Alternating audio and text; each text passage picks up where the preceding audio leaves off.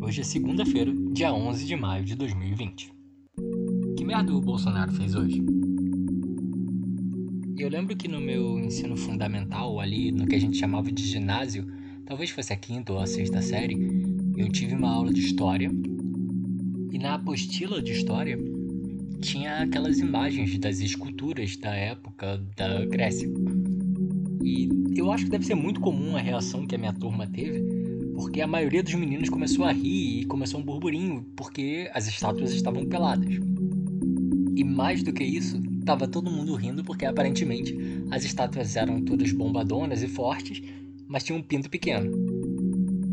Isso acontecia justamente porque na época ter um pênis grande não era necessariamente algo bom, inclusive era muitas vezes visto como algo negativo. Era algo que eles pintavam nos sátiros e nas criaturas menos inteligentes, e às vezes os personagens idiotas eram retratados com pênis enormes que ficavam rodando e etc.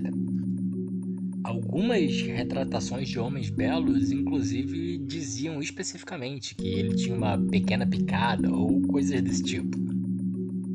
Esse arquétipo mudou muito na nossa sociedade. Hoje em dia a gente tem o costume de fazer pouco e de fazer piadas com quem tem um pênis pequeno, quando a gente descobre algo do tipo ou quando a gente presume algo do tipo. E justamente por isso, alguns tentam compensar com algumas outras coisas. Se você abrir o site The Truth About Guns, ele tem uma correlação entre dois estudos publicados lá nos Estados Unidos. Um é sobre o número de armas per capita outro é do tamanho médio do pênis de cada estado. E coincidentemente, os estados com o maior número de armas por pessoa são os estados com o menor tamanho médio de pênis. Tá, tá bom, mas por que eu tô falando isso? Você já deve estar familiarizado com o conceito de chá de revelação. Nele, você faz alguma surpresa e aparecem geralmente as cores azul ou rosa para indicar o sexo do bebê que alguém está esperando. Antes da pandemia isso já era uma celebração um tanto quanto estranha para mim, me parece mais estranho você hoje em dia expor uma grávida ao contágio do coronavírus só para fazer uma festinha para descobrir se seu bebê tem pênis ou não. Mas a gente sabe que tem uma família que tá pouco se fudendo pro coronavírus e que é tão irresponsável quanto se pode imaginar. Obviamente, é a família do nosso presidente. Pois bem, a esposa do Eduardo Bolsonaro tá grávida. E eles resolveram fazer um chá de revelação. Tem um vídeo que, obviamente, está todo mundo sem máscara, reunido em família, incluindo o presidente, que como todos nós já sabemos, provavelmente pegou coronavírus, todo mundo se expondo absurdamente ao risco de se contaminar, e nesse vídeo o Eduardo Bolsonaro usa uma espingarda gigantesca para atirar num balão e descobrir o sexo do bebê dele. Eu realmente não acredito que essa tara por armas grandes possa ser alguma coisa saudável. Eu não sei se é por ter um pito pequeno ou sei lá o que. Mas eu sei que isso é uma masculinidade frágil imensa.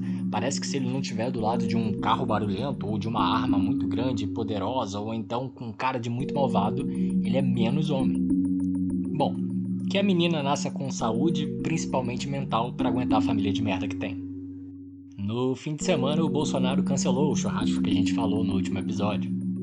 Ele disse que estava fazendo tipo um clickbait para a mídia cair e mostrar o quão idiota ela é. É muito surreal a gente imaginar que tem um presidente que deliberadamente fala mentiras só para enganar a mídia, mas a gente já tem um episódio só falando sobre isso. Também foi muito publicado que ele estourou o limite do cartão corporativo, inclusive tendo gastos superiores ao da Dilma e do Temer. E ele novamente falou que a mídia está mentindo e que esses gastos foram justamente porque teve o avião para buscar ah, os brasileiros que estavam em Wuhan e repatriar eles.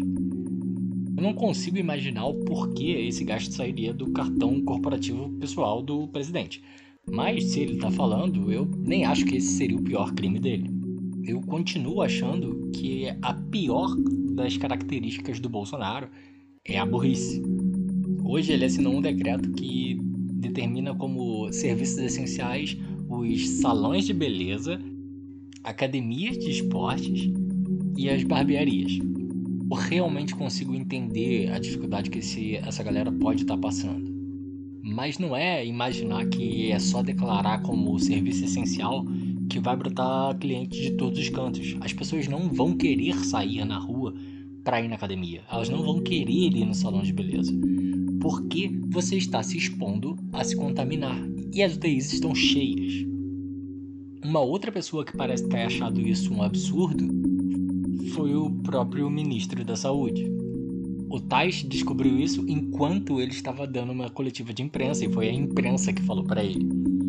No momento que esse assunto é trazido à tona, você vê claramente a cara de desgosto dele. Quer dizer, não tão claramente porque ele tem as expressões faciais de um defunto, mas ele fica balançando a cabeça negativamente e fala que essa decisão não passou pelo ministro e que é atribuição do presidente.